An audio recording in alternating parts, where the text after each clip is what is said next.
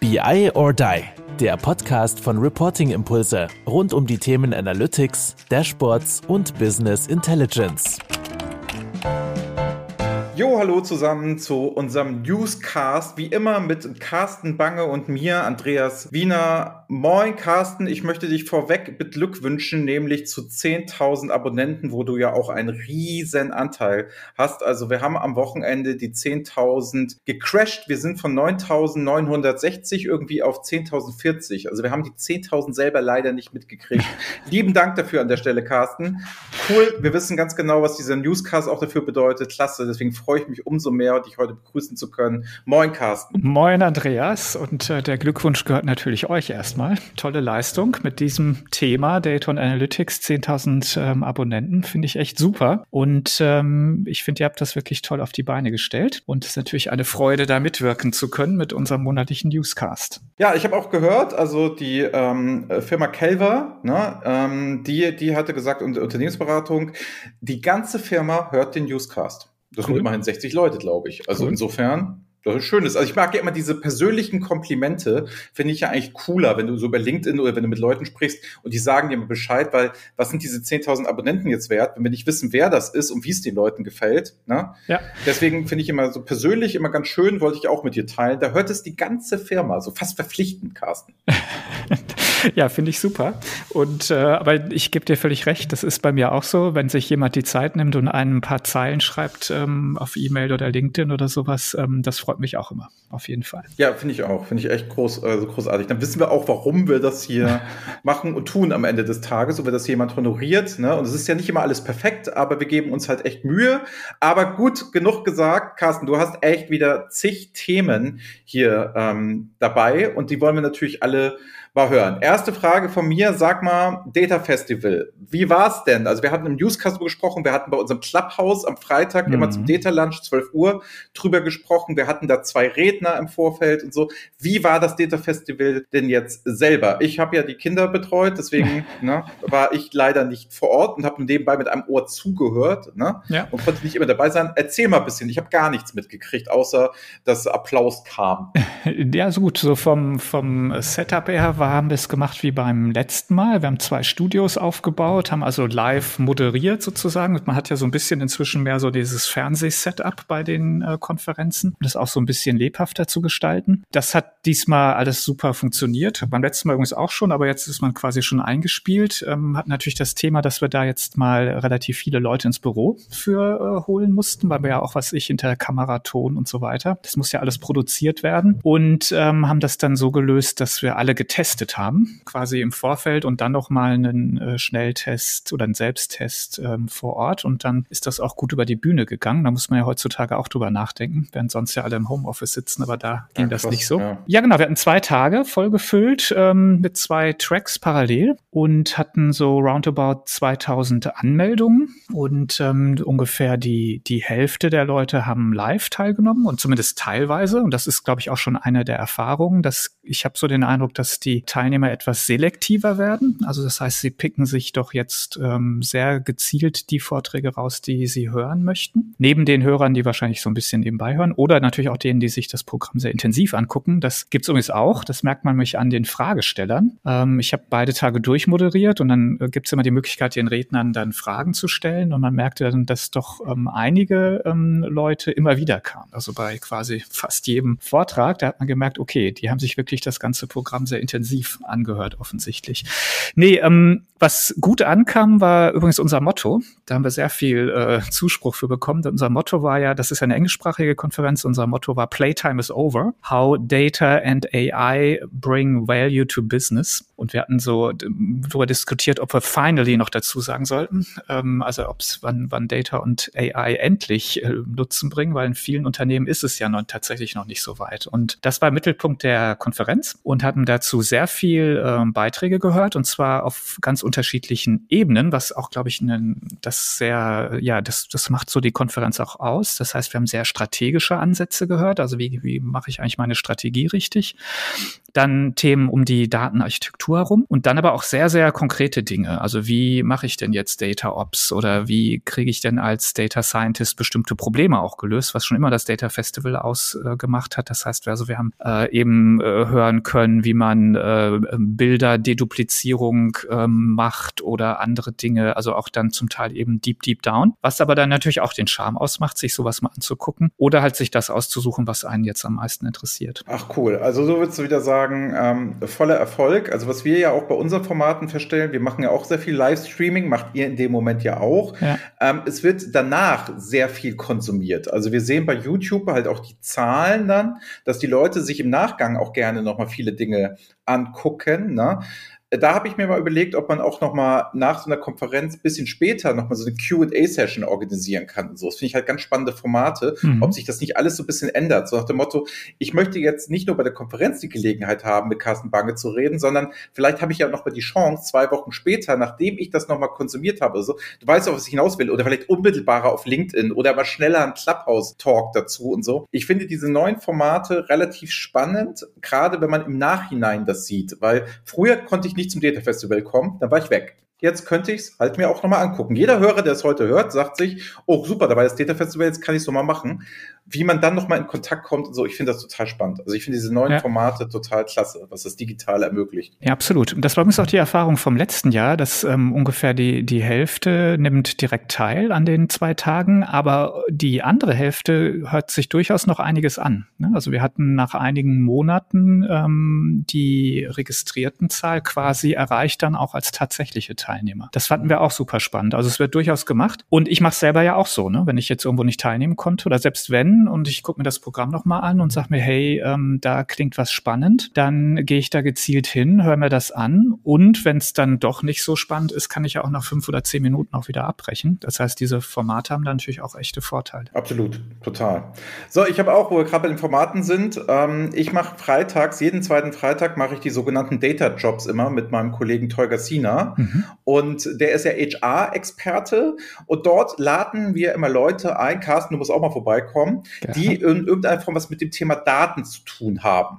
Wir hatten bisher die Rolle des Controllers, dann hatten wir die Rolle der Data Scientistin, demnächst haben wir die Rolle des Unternehmensberaters, nämlich unser gemeinsamer Kollege Erik Purwins. Mhm kommt vorbei und erzählt mal so aus Beratersicht. Mhm. Und jetzt wäre natürlich interessant, wenn du auch mal kämst und wir würden darüber reden, wie ist denn die Rolle des Marktforschers mhm. so oder die des Zukunftssehers oder des. Trendsetters oder wie auch immer. Das können wir uns noch mal überlegen, wie wir es nennen. Mhm. Aber wir haben uns halt vorgenommen, alle zwei Wochen diese Jobs mal näher zu beleuchten, was die mit Daten zu tun haben. Wir möchten auch gerne ein paar Leute, die so organisatorisch, wie baue ich Data-Teams und so. Wir müssen mal gucken, wie wir das Format entwickeln. Auf jeden Fall kann ich sagen, jeden Freitag 10 Uhr machen wir das. Alle alle zwei Wochen. Hochgradig spannend. Und das Lesson Learned, so schließt sich der Kreis, war die Sarah Stemmler als Data Scientistin. Ne? Mhm. Die hatte Playtime is Over von dir zitiert aus dem Data Festival mhm. und sagt, ihr Job ist es jetzt mittlerweile als Data Coach halt Projekte in diesem Umfeld auf die Straße zu kriegen und mit den Fachabteilungen und der IT so zu reden, wie machen wir denn da jetzt endlich mal Profit raus? Wie funktioniert das? Wie kriegen wir mhm. das implementiert und so? Und das hat die als Geschäftsmodell. Mhm. Das heißt, da sieht man mal, wie das da alles so Hand in Hand geht. Und die hatten wir bei den Data Jobs und die hat es als ausgebildete Data Scientistin und in ihrer neue, neuen Rolle als Data Coach mal erzählt.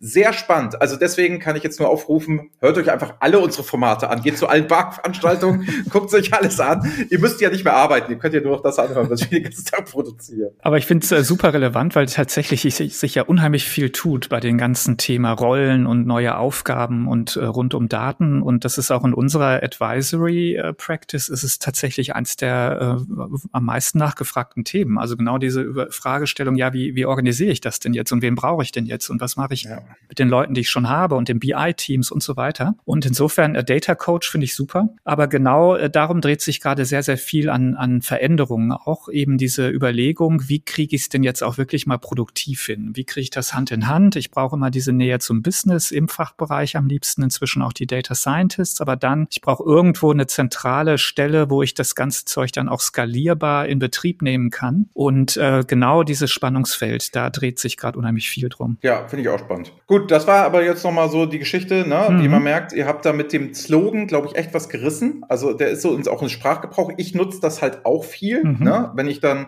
darüber rede und es geht so um Visual Analytics und solche Geschichten, wo ich sage, ja, Playtime is over. Warum machen wir jetzt Visual Analytics? Was willst du damit erreichen? Ja, ich möchte Korrelationen sehen, die ich vorher nicht wusste. Ich möchte Ausreißer erkennen, sowieso. Aber jetzt dieses Jetzt gehen wir aber mit dem Case ran. Warum? Und auch mit ein paar Vermutungen, ein paar Hypothesen und nicht mit dieses, wir wollen erst mal sehen, was mit den Daten geht. Und ich glaube, das ist momentan der Zeitgeist. Das genau. Ja, und ich gehe halt ran mit auch schon einer gewissen Vorstellung, was ich denn eigentlich an, an Geschäftsnutzen wirklich erreichen äh, will ja. und kann. Und ob ich das dann auch wirklich kann, und zwar nicht nur aus einer analytischen Sichtweise, ob hinter das Modell ein tolles Ergebnis liefert, sondern ob ich auch wirklich meine Organisation geändert kriege, ob ich die Prozesse auch anpassen kann, ob ich das dann tatsächlich auch umsetze umsetzen kann. Und ähm, genau den Aspekt mit zu betrachten, das ist sicherlich einer der, der spannenden Punkte dabei. Ja, und die Skalierbarkeit ist ja auch dann genau so ein Thema. Kriege ich das in meiner Organisation dann auch noch nachgebildet? Und wie mache ich das eigentlich, wenn es einmal zum Erfolg geführt ist? Also genau. kriege ich es halt skaliert, diese Methodiken, und nicht, dass ich so eine kleine Insel da habe.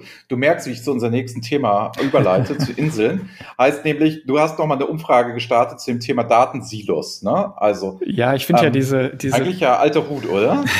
Uralt, aber aber äh, zum einen ging es darum, ich finde ja dieses neue äh, LinkedIn-Features mit den äh, Befragungen, finde ich ja ganz äh, interessant. Mhm. Und dachte mir, hey, lass uns doch dazu mal was fragen, weil wir auch gerade eine größere Marktforschungsstudie zu dem Thema laufen haben. Die haben wir genannt äh, Data Black Holes, also die schwarzen Datenlöcher, äh, die es scheinbar doch in jedem Unternehmen ja gibt und ähm, wollte da nochmal quasi so ein Stimmungsbild auf LinkedIn äh, abfragen und das auch mal ausprobieren, ehrlicherweise. Und es hat äh, super funktioniert. Also das ähm, gab über 5000 Ansichten, was ganz gut ist für mhm. so einen mhm. LinkedIn-Beitrag. Und wir haben, es haben auch ähm, 81 Leute abgestimmt, immerhin, zu der Frage, zu welchem äh, Statements bezüglich Data Silos sie eigentlich zustimmen würden. Und ja. die, die Antwort war übrigens, um das gleich vorwegzunehmen, die Antwort war sehr, sehr eindeutig. Also 84 Prozent haben gesagt, sie sind, ähm, sind eine von äh, vielen Herausforderungen, die wir haben. Das, ähm, und 12 Prozent haben gesagt, das ist unser größtes Problem, äh, Datensilos. Und äh, die letzten vier Prozent haben gesagt, wir haben gar keine Datensilos. Und ähm, dann gab es eine, eine doch recht äh, intensive Kommentierung auch dazu das war auch ganz witzig, also eine richtige Diskussion, die sich da zum Teil entspannt hat. Ja, das ist ja das Spannende. Du hast ja halt jetzt eine quantitative und qualitative Bewertung über LinkedIn, über Social Media direkt unmittelbar. Genau. Ne? Das genau. ist halt ganz spannend. Wenn du sonst die Abfrage machen würdest, ist ja so dieses, wer hat den Bock, wenn du eine Umfrage machst, unten in Sonstiges nochmal was reinzuschreiben. Ja. In der Kommentarspalte bei LinkedIn, gerade wenn es dann Response wird, ja. ist natürlich super spannend. Ne? Ja, ich, also auch für Marktforschung sehr spannend. Genau. Okay. Und da hatte zum Beispiel dann einer gefragt, so, ja, die vier Prozent, äh, äh, was, was sind denn das für Firmen, die keine Datensilos haben? Und dann habe ich mal reingeguckt, man kann das ja als Organisator, kann man reingucken, äh, wer geantwortet hat. Und ähm, es waren tatsächlich äh, alles äh, Unternehmen mit weniger als zehn Mitarbeitern, also entweder One-Man-Shows oder mit drei Mitarbeitern. Ja, das so. ist natürlich auch witzlos. Also dann hat Reporting Impulse auch kein Datensilo, weißt du? Also genau. das ist natürlich, oder also, Black Hole so. Also insofern konnte das in der Kommentierung dann schon gleich aufgeklärt werden. Das das also offensichtlich doch für jeden ein Problem ist und für einige auch ein sehr, sehr großes. Ne? Ja, was, was mir immer auffällt zu dem Thema LinkedIn ist, dass wir uns ja schon in einer ganz schönen Bubble so bewegen, sag ich mal, gehobener Mittelstand und auch so große Konzerne und viele Aussagen, die wir treffen, so, also ich zumindest, die ich da so treffe, gar nicht adaptierbar sind für einige Leute auf LinkedIn, mit denen ich sehr in Kontakt bin, die das aber aus einer viel kleineren Brille sehen. Also die so Microsoft Power BI für ein kleines Hotel machen, die mhm. mal so die ihre Auswertungen so haben, wo ich überhaupt keinen Zugang habe, wenn ich darüber rede, was kostet dich Power BI? Ja, für das kleine Hotel nichts, aber ich, so Skalierbarkeit, großes Unternehmen, Self-Service und so weiter. Du weißt, was ich meine. Und da merke ich mal, da gibt es noch eine ganz andere Welt, so, die außerhalb von BARC, Reporting-Impulse und Großkonzern und gehobener Mittelstand funktioniert, wo auch sehr viel im Kleinen passiert in unserem Business Intelligence-Umfeld, wo jemand eins bis zehn Mitarbeiter tatsächlich anklickt, Ne? Also hat sich anklickt, ich habe kein Datensilo, ja, das ist ja eine Selbstverständlichkeit. Aber der hat die Frage anscheinend anders verstanden. Ähm, ja gut, er hat ja richtig geantwortet, also er ja, wird sich verstanden haben. Ähm. Ich hätte auf die Umfrage nicht geantwortet, Carsten. Hast du, glaube ich, auch nicht. Ich kann es ja sehen, nein. Aber ja, macht Sinn.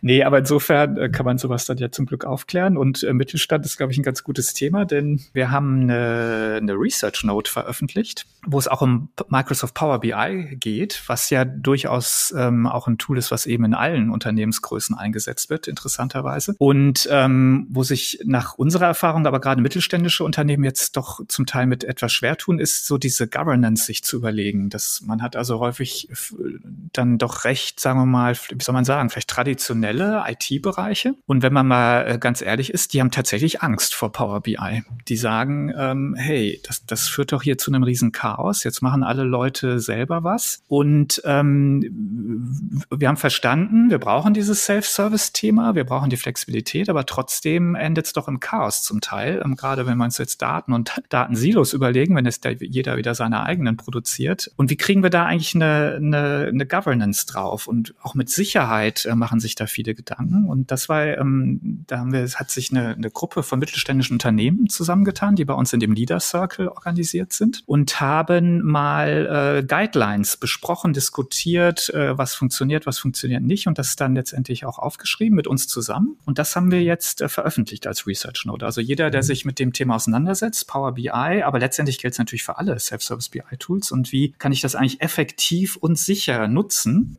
Das äh, wäre also die Leseempfehlung, ähm, da mal reinzuschauen. Ähm, die ist das umsonst? Research Note ist nicht umsonst, weil wir relativ viel Arbeit reingesteckt mhm. haben. Kostet also 990 Euro, aber ähm, die lohnen sich die lohnen ja. sich, weil man natürlich sehr, sehr viel Zeit und eigenes Experimentieren spart und auch, glaube ich, den ein oder anderen Fehlansatz dadurch vermeiden kann, was, glaube ich, viel, viel teurer wäre. Ja, cool. Aber ihr seid, also wie kommt's? Ähm, ich lese ja viel mit Bark und Power BI. Also ich nehme die Power BI Map, gibt mhm. es ja. Wir hatten auch hier schon mal drüber mhm. gesprochen. Ne? Es, ähm, ihr macht ja auch viel so Veranstaltungen.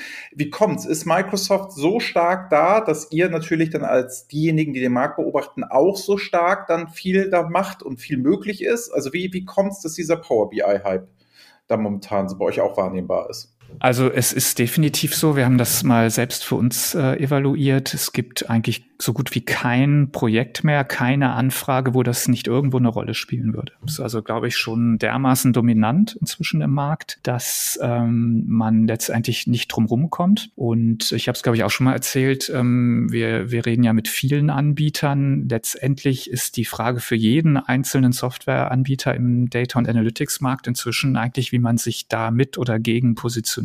Und ähm, viele machen mit, ja, also zum Beispiel die ganzen CPM-Anbieter, Anbieter gibt es immer mehr, die jetzt Power BI mehr als, als Frontend einfach nutzen, weil sie sagen, naja, unsere, das ist jetzt nichts, wo man sich differenzieren kann, aber natürlich mit Planungsfunktionen oder ähnlichem. Oder andere sagen so, naja, okay, den Markt unter 100 Nutzern, da, da ist halt Power BI, aber wenn es drüber wird, werden wir günstiger. Übrigens auch eine ganz interessante Positionierung. Ja, es, mhm. es, ähm, man sollte jetzt nicht denken, dass in großen Umgebungen Power BI besonders günstig wäre. Ganz im Gegenteil. Also es gibt da inzwischen auch eben Lösungen, die ganz offensiv sagen, sind, wir sind viel billiger, weil ja das teure ist ja alles, was du hinten dran noch brauchst. Ja? Nicht, nicht die Power BI-Lizenz an sich, sondern natürlich die ganze Infrastruktur, den SQL-Server, den, die sonstigen Sachen in Azure. Und da lohnt es sich dann schon auch mal nachzurechnen, ähm, wenn die Umgebung größer ja, gut, werden. wenn man preisinsensitiv ist, ne? Also so muss man ja sagen, weil es sind ja schon mal super Produkte. Also die auch die anderen, so eine Azure ist ja nicht zu verachten.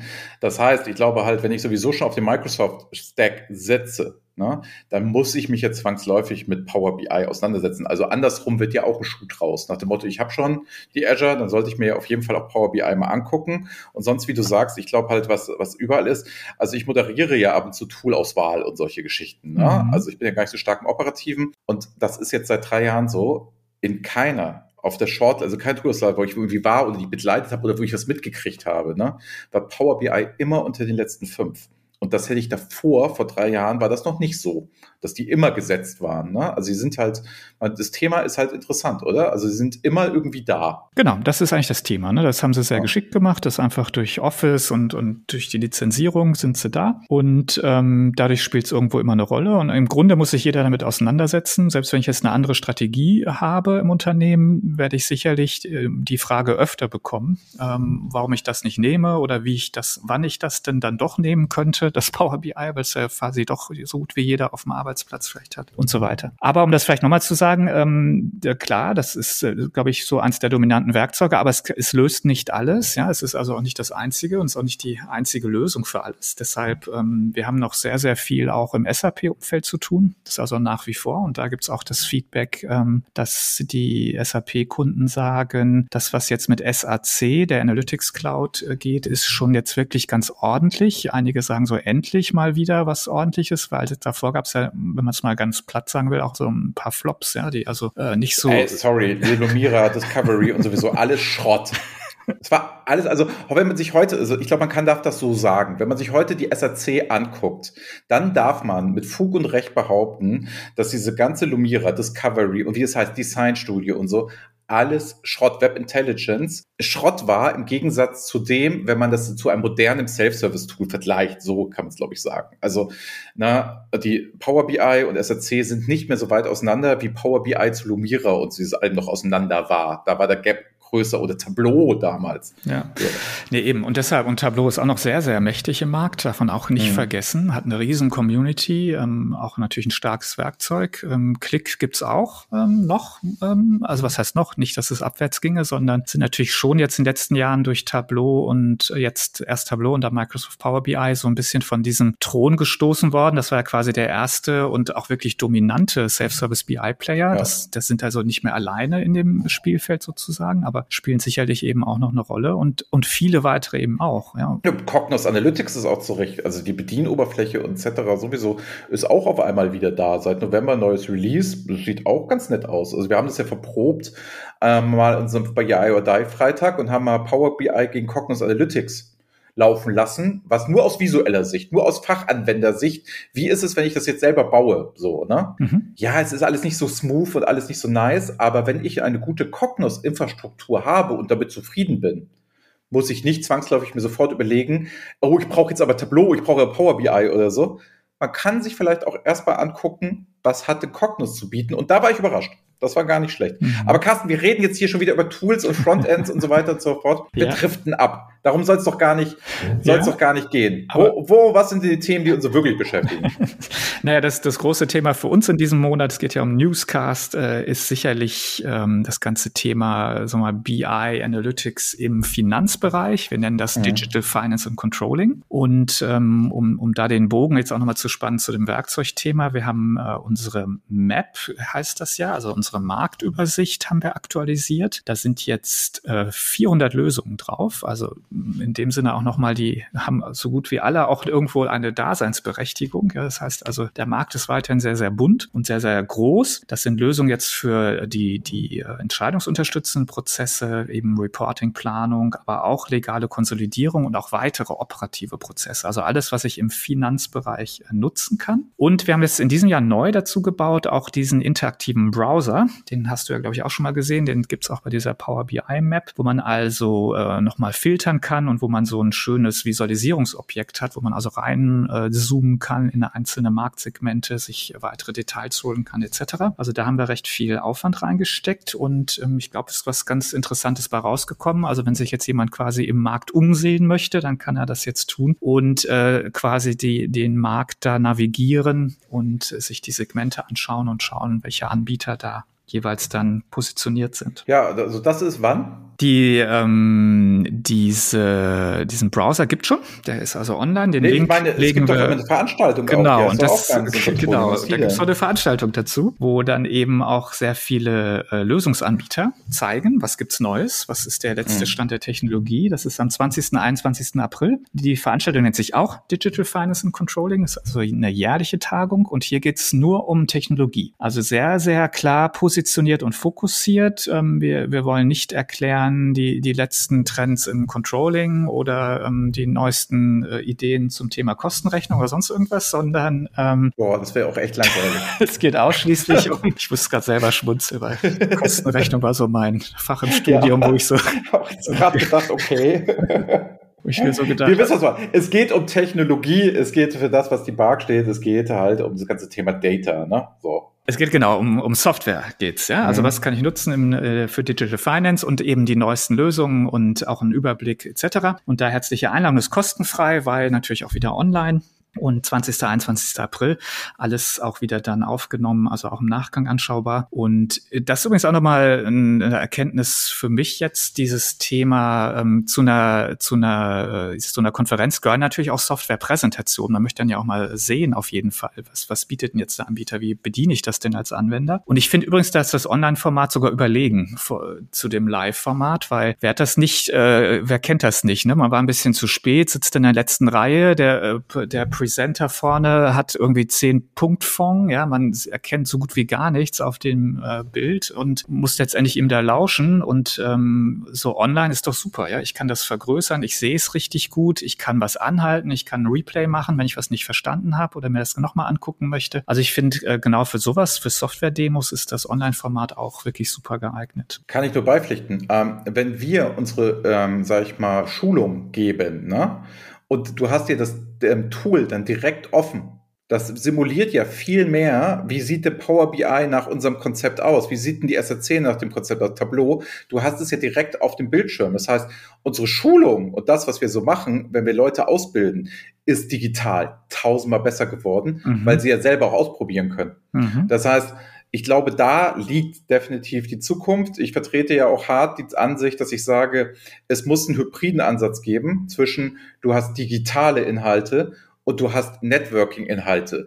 Weil, mhm. was du sagst, wenn ich halt keine Software zeige vorne, sondern einen guten Vortrag halte, vielleicht auch ohne Folien. Ich erinnere mich an die Bark-Veranstaltung damals du darfst keine PowerPoint zeigen. Mhm. So, dann kann es ja auch sein, dass ich, dass ich einfach als Redner dort ein Gefühl vermittle, Leute mitnehme, motiviere. Also ein Data Coach-Thema könnte ich mir viel besser Präsenz vorstellen, wenn ich meine Softwarelösung vielleicht sogar als Vorbereitung auf so eine Konferenz eher digital vorstellen kann. Und deswegen diese hybriden Ansätze, hoffe, das ist etwas, was wir nach Corona mitnehmen werden, dass ich mir halt Wissen dezidiert auch, aber macht ihr ja auch viel. Er macht, zeigt ja auch jetzt viel mit dem Browser, die mhm. Technologie, Browser, den ihr habt. Mhm. Aber dann dieses Programm viel enger, engmaschiger gestaltet. Für was ist eigentlich ein Präsenzvortrag? Und was ist eigentlich das? Weil wie ätzend war es denn? Technik funktionierte nicht. Die Leute haben das, ich sah nichts und so weiter und so fort. Es war immer alles, alles, alles sehr, sehr schwierig. Genau. Ja, eben. Also insofern, äh, ja, und vielleicht noch ähm, abschließend zum Thema Digital Finance. Es gibt zwei neue Scores. Spark Scores ist ja ähm, unsere Produktevaluation von den Analysten. Und zwar beide im gleichen Umfeld. Einmal FPM, Financial Performance Management. Ähm, also das sind sozusagen die äh, breiteren Plattformen, die zum Beispiel auch legale Konsolidierung mit anbieten. Also letztendlich diese breiten äh, Werkzeugsuiten für Corporate Performance Management. Und der zweite Score ist für Integrated Planning und Analytics. Das heißt, da, wo die integrierten Lösungen, die nicht nur Planung, sondern auch eben BI Analytics mit abbilden, was wir gerade ähm, im Mittelstand zum Beispiel für sehr, sehr relevant erachten, wo man eben nicht äh, mehrere Lösungen parallel betreiben möchte, sondern am liebsten sagt, okay, ich hätte jetzt gerne einen Anbieter, damit möchte ich Planung machen, aber letztendlich auch alle Reporting, Datenanalyse etc. Anforderungen mit abdecken und ähm, dazu eine integrierten Lösung kommen. Und die haben uns da eben auch an angeguckt. Und zwar gibt es beide Scores sowohl einmal aus der globalen Sicht, weltweit gesehen, und einmal aus der Dachsicht, wo natürlich gewisse Player eine viel größere Präsenz mhm. haben als jetzt im globalen Maßstab, so dass man das sich eben auch nochmal genauer angucken kann. Ja, cool. So, Carsten, angesichts der Zeit, wir haben beide, müssen ja auch irgendwann mal arbeiten. Mhm. Das ist hier keine Arbeit für uns, das ist unser Privatvergnügen. Ähm, schaffst du in zwei und äh, zwei Minuten die, ich weiß, unsere beliebte Rubrik M&A News? ich gebe mir alle Mühe, aber es hat sich einiges getan. Also. Ja, deswegen, also deswegen sage ich nicht hart, jetzt mal gehen wir so hart da rein, dass wir das jetzt auf jeden Fall noch machen. Die Leute wollen das, die spüren das und einige sind bei MicroStrategy jetzt richtig reich geworden, weil der Bitcoin ja die 77 jetzt bald dann Wahnsinn. knacken wird. Ich bin gespannt. Also ja. das ist krass. Deswegen, ich weiß, die Leute sind heiß auf die M&A News. Möchtest du noch Disclaimer machen? Wir machen hier keine Finanzberatung ich mache das für dich. Wir machen hier keine Finanzberatung, das ist nur so, man beobachtet, hier wird der Markt von Carsten beobachtet und er möchte einfach nur über die interessanten Entwicklungen aufzeigen. Das ist keine Finanzberatung. Carsten, bitte. also, zwei Minuten, ich gebe Gas. Also das eine, was passiert ist in dem Monat, was wirklich auffällig war, ähm, es gab zwei große Übernahmen von Private Equity Anbietern wieder. Da haben sich ja inzwischen viele eingekauft. Also viele ähm, Anbieter wie zum Beispiel Click oder Informatiker sind ja in Private Equity Hand, Tipco übrigens auch. Und jetzt äh, noch weitere, und zwar Talent, der ja doch recht bekannte, beliebte ähm, Datenintegrationsanbieter, ist von Thoma Bravo gekauft worden und auch ähm, Precisely, die kennt vielleicht nicht jeder, die sind gerade umbenannt. Das war früher mal SyncSort und die Datenqualitätslösungen von Pitney Bowes sind da mit drin. Ähm, also da sind Private Equity äh, Fonds eingestiegen für dreieinhalb Milliarden Dollar, also auch eben größere Summen, die da für solche Softwarelösungen oder Firmen bezahlt werden. Und letztendlich ähm, noch äh, TA Associates, die da öfter schon zugeschlagen haben, haben Unit 4 gekauft. Das ist eigentlich ein niederländischer ERP-Anbieter, ist aber deshalb, glaube ich, für uns auch in Deutschland spannend, weil Unit 4 ja mal Prevero gekauft hatte. Das war ja so einer der führenden Anbieter so von Planungs-, Planungs- und Reporting-Lösungen. Und damit ist jetzt quasi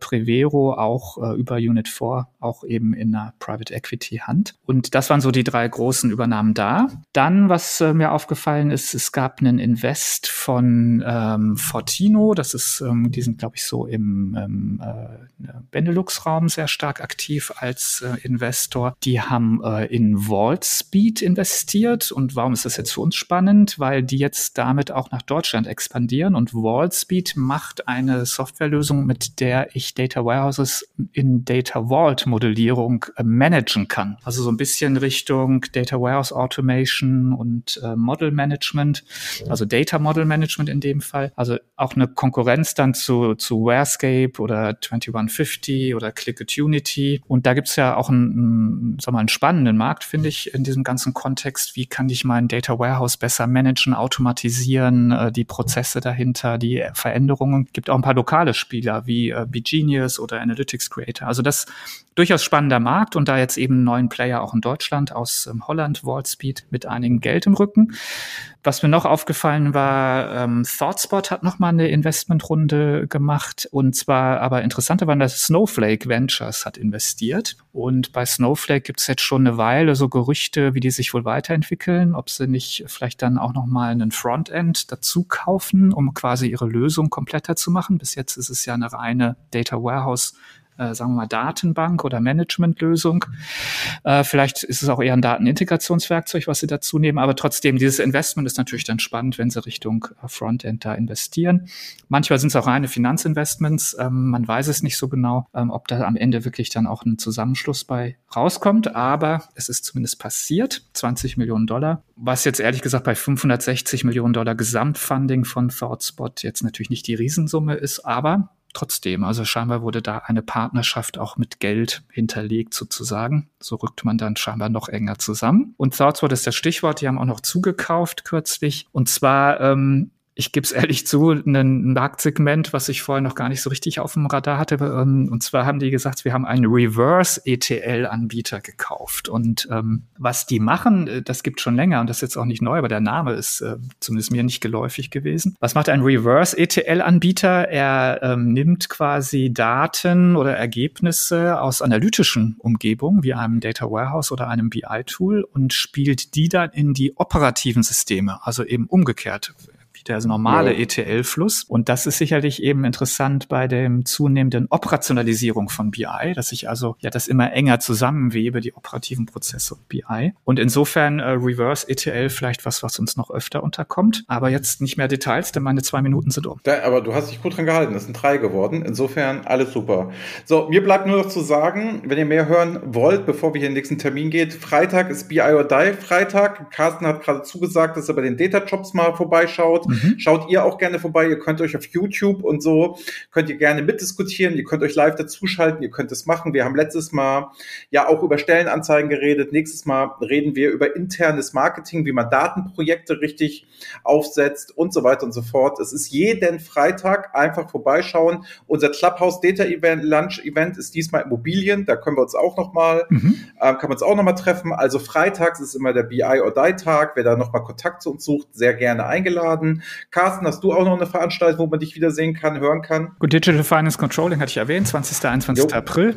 Und dann äh, vielleicht als Ausblick, wir machen etwas im SAP Analytics Umfeld, dann im äh, Juni und im September ist der zweite Teil quasi vom Data Festival. Ach, gibt einen zweiten Teil? Egal. Reden wir nächsten Monat drüber. Genau. Bin ich schon gespannt drauf. Carsten, lieben Dank für deine Zeit. Hat wie immer Spaß gemacht, auch wenn wir uns heute ein bisschen gefühlt verquatscht haben. Aber es sei uns gegönnt. Wir können hier ja machen, was wir wollen.